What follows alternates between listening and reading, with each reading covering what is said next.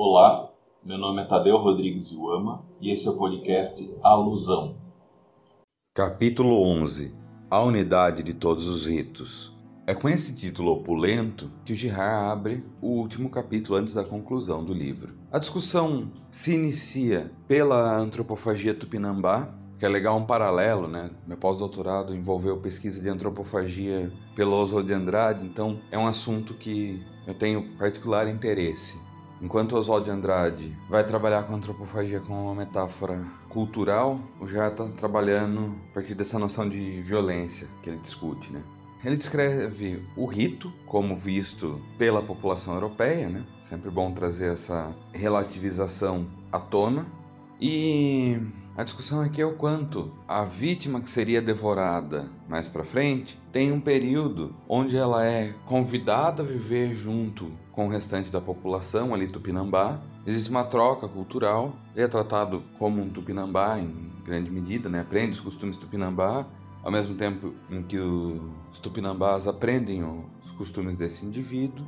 E quando está próximo do ritual, existe algo próximo de, não sei se dá para usar esse termo, né? Enfim, essa visão europeizada do rito, vamos chamar de uma encenação. A vítima é convidada a fugir daí, então capturam a vítima, já que ela cometeu uma transgressão, daí ela é remarginalizada, né? E todo o processo que o Gerard está discutindo aqui é uma resposta ao que ele traz no capítulo anterior que o preparo da vítima sacrificial exige um ajuste de suficientemente interno ao grupo para gerar identificação, mas suficientemente alheia ao grupo para não gerar vingança. Então, esse processo de ajuste da situação marginalizada da vítima.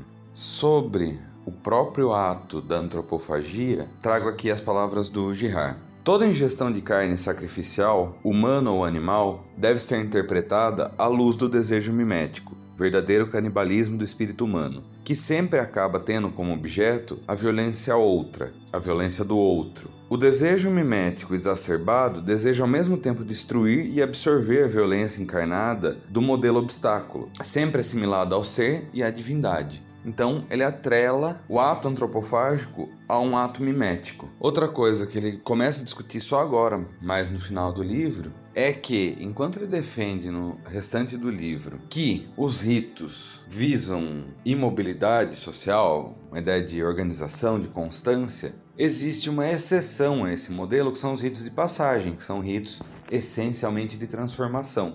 E daí ele fala que mesmo esses ritos de transformação encaixam na teoria geral do sacrifício aqui dele, porque o indivíduo era diferenciado e ele passa por um período na no ato da passagem, né, que é o elemento crítico, que é quando ele é levado simbólica ou literalmente para fora da comunidade e ele vai passar por um estado de indiferenciação. Em resumo, a gente pega o modelo ritual mais tradicional, né, Aaron von Gennep, é a ideia de partir de iniciação e retorno, né? O indivíduo é descolado do grupo, primeira fase do ritual, que é a partida. Iniciação é toda a jornada que ele passa enquanto descolado do grupo e retorna quando ele é reintegrado ao grupo. Esse período, então, de iniciação num rito de passagem, é o período onde o indivíduo está desprovido de diferença. Ele é só um iniciando no meio de um bando de iniciandos. Ele também vai reforçar aqui um corte transversal na obra dele, né? A violência recíproca de uma crise social gera uma vítima expiatória. Depois disso, para evitar outra crise numa sociedade, o ato desse sacrifício é ritualizado, a gente deixa de ter uma vítima sacrificial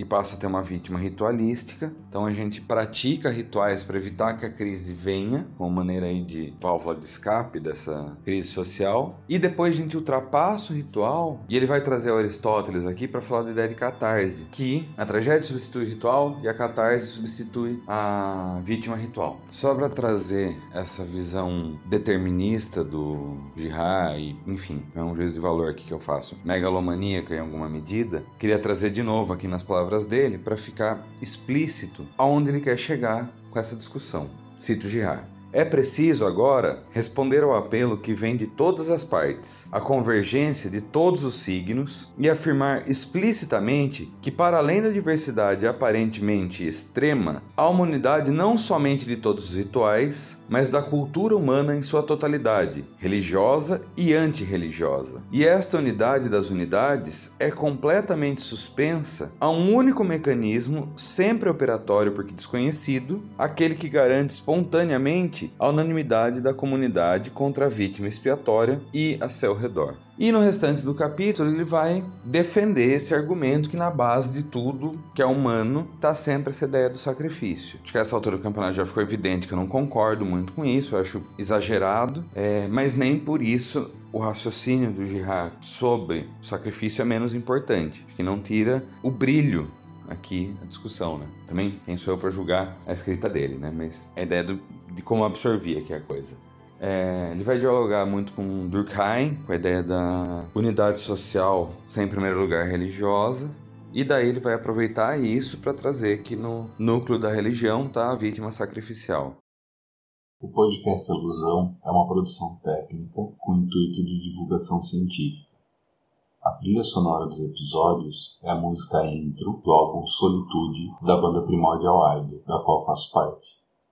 As imagens do podcast foram criadas pelo artista visual Luiz Falcão, a quem agradeço.